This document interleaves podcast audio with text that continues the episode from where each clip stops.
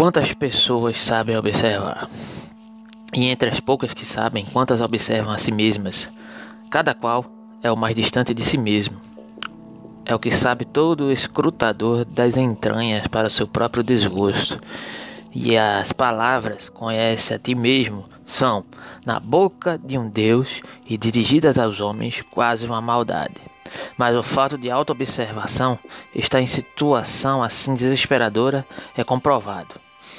Mais do que tudo, pela forma como quase cada pessoa fala sobre a essência de um ato moral, essa forma rápida, solícita, convicta, convicta e loquaz, com seu olhar, seu sorriso, seu obsequioso ardor, cada um parece querer ele dizer: Ah, meu caro, isso é comigo. Você está se dirigindo a sua, você está dirigindo sua pergunta a quem pode lhe responder. E nenhuma outra coisa sou mais sábio do que nisso, por acaso. Então, quando o homem julga, isso está certo, depois conclui, por isso tende a acontecer, e faz o que assim reconheceu como certo e definiu como necessário, então a essência do seu ato é moral. Mas, meu amigo, você está falando de três atos em vez de um. Também o seu julgamento, se está certo, é um ato. Não se poderia julgar de maneira moral e de uma maneira imoral? Porque você acha isso, justamente isso, moral? Porque minha consciência me diz que é assim. A voz da consciência nunca é imoral, pois somente ela determina o que deve ser moral. Mas por que você ouve o que fala sua consciência? É, e até que ponto você tem o direito de considerar um tal juízo verdadeiro e infalível? Para essa crença já não há consciência? Você nada sabe de uma consciência intelectual? De uma consciência por trás de sua consciência? Seu julgamento, isso está certo, tem uma pré-história nos seus impulsos, inclinações, aversões, experiências e inexperiências. Como surgiu isso? Você tem de perguntar. E ainda, o que me impele realmente a dar ouvidos a isso?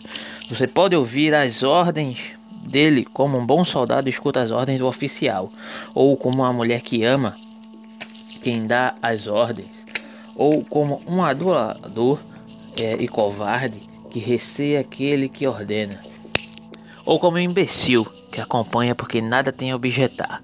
Em suma, há muitas maneiras de dar ouvidos à sua consciência. Mas por que você mas que você ouça este ou aquele juízo como voz da consciência, isto é, que sinta algo como certo, pode ser devido a você nunca uh, pode ser devido a que você nunca tenha meditado sobre si e tenha cegamente acolhido o que desde a infância lhe foi designado como certo. Ou a que o pão e as honras lhe tenham até hoje vindo juntamente com o que você denomina seu dever, e você o tem por certo, porque lhe parece a sua própria condição de existência, que você tenha direito à existência, lhe parece irrefutável. A firmeza do seu juízo moral poderia ser prova justamente de mesquinhez pessoal, de falta de personalidade. É, sua força moral poderia nascer de sua teimosia ou de sua incapacidade de ver novos ideais. E, resumidamente, se você tivesse pensado com maior finura, observado melhor e aprendido mais, em nenhuma circunstância você chamaria mais de dever e consciência esse seu dever, e esta sua consciência. A compreensão de como surgiram uma vez os juízos morais lhe estragaria o gosto por essas palavras patéticas, como já lhe foram estragados outros termos patéticos, pecado, salvação da alma e redenção. Por exemplo, e agora, não me venha falar de imperativo categórico, meu amigo. Essa expressão me faz cócegas no ouvido e eu tenho de rir, mesmo em sua tão séria presença. Lembra-me o velho Kant, que, com punição por ter obtido furtivamente a coisa em si, também algo ridículo foi furtivamente tomado pelo imperativo categórico e com ele no coração extraviou-se de volta para Deus, alma, liberdade e mortalidade. Semelhante a uma raposa que se extravia de volta para a jaula, a sua força e esperteza é que havia arrombado a jaula. Como? Você admira o imperativo categórico em você? Essa firmeza do que é chamado seu juízo moral? Essa incondicionalidade do sentimento que, de que nisso todos têm de julgar como eu? Admire antes do seu egoísmo nisso, a, e a cegueira, a estreiteza e modéstia do seu egoísmo, pois egoísmo é sentir o próprio juízo como uma lei universal. E novamente, um egoísmo cego, estreito, modesto, porque mostra que você ainda não descobriu a si mesmo, ainda não criou para si um ideal próprio, bastante próprio, pois nele não poderia jamais ser o de um outro, e muito menos o de todos. Quem ainda julga que assim deveria agir, todos nesse caso, não chegou a andar cinco passos no autoconhecimento.